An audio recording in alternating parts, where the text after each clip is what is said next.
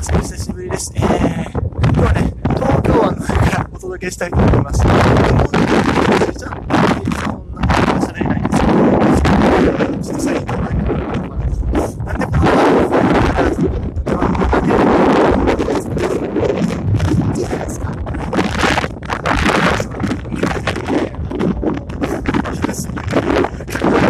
生きるのが好き生きるのが好きってね話なんですけどいやでも普通に気持ちいいんですよねマジで。なんかもう。ということで、えー、こんなに気持ちいいところでなんかすぐすごい深くなるんですよトークテーマは2つ目。1つ目000は本当に難しいですからねっていう話ですね。えーと。わかるかな僕ね、これはちょっと知らないと思うんですけど、あのー、まあ、YouTube とから、見て見てくださったら、まあ、わかるんですけど、プロ野球の正規正規版のあのプレイステーションとかに出てるプロ野球スピリッツのえっ、ー、と、解説の、解説してくれてる里崎智也さん。開幕戦のあたりのシーン、それであの、打率が000は本当にいいセリフがあるんですよ。で、それをなんか面白おかしく加工した動画があって、それがすごく流行ってで、まあ、この000のネタがわかるんですけども、いや、違うんです。今回開幕の打率話じゃないんですよ。えこのリーグのもうまたら中の3連戦で、ドイツからね、なんと、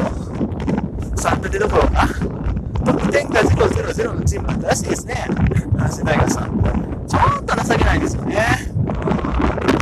あでもね、今年ね、作れてるやつが作ってると思うんですよ。なのに、ここまで上がると、ほんまにちょっと、巨人アレルギーの進行してる。ピッチャーまで頑張ってくれる。これね、ピッチャーまで頑張ってくれる。作るんですけど、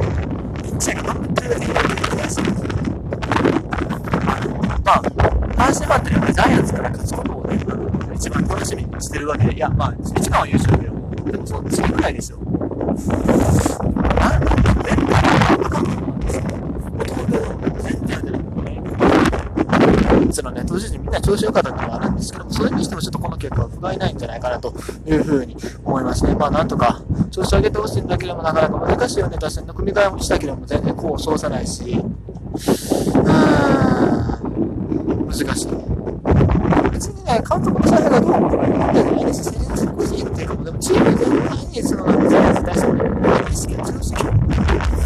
そうそう、やれよ、ぶち上げるしかないですね。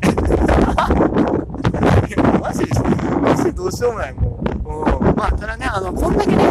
そんだけ黙り、黙ってたり出すの。あの、日本のね、試合をしてくれまして、えー、今爆発してくれたら、とりあえずそれでいいわ。じゃあ、次その感じで。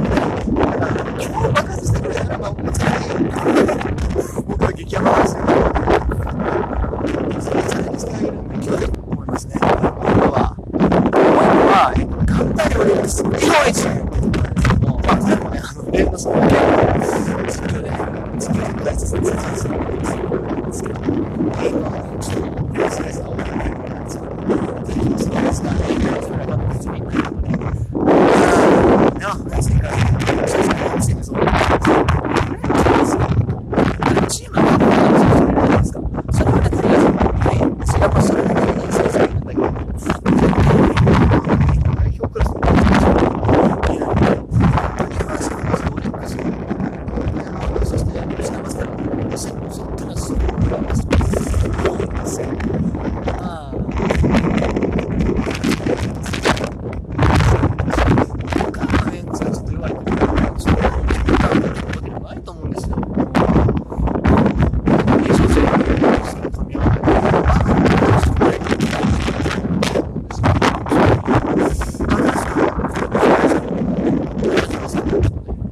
中島さんね、これハムのイベントじゃないんですよ。僕が野球見てるところもすでにハムだったんですけど、実はその前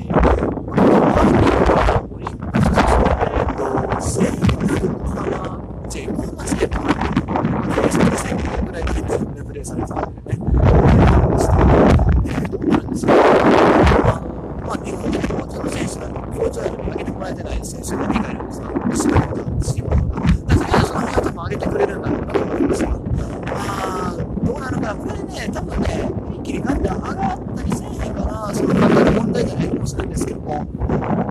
大体ね、こういう監督会にした時って結構自分の中でまだ入れないくらいぐらなんですね、大体。まあ、今年の場合2位以上にならないといけないみたいなんですけども、それでも意外とちょっとチームの調子上がってくるんじゃないかなと僕は勝手に思ってますけど、ね、まあ、あ、戦力を考えたら、全然可能性があると思う。西村さん、ちょっと課題がさせないと思いますよ。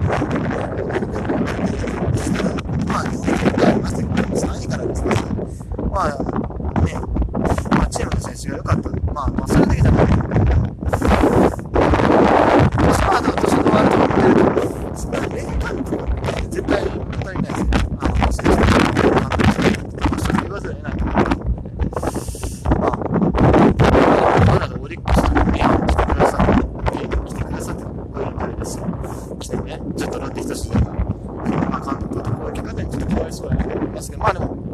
結果が全ての世界ですからね。これオリックスの本拠巻き返するのが、あすごく楽しい。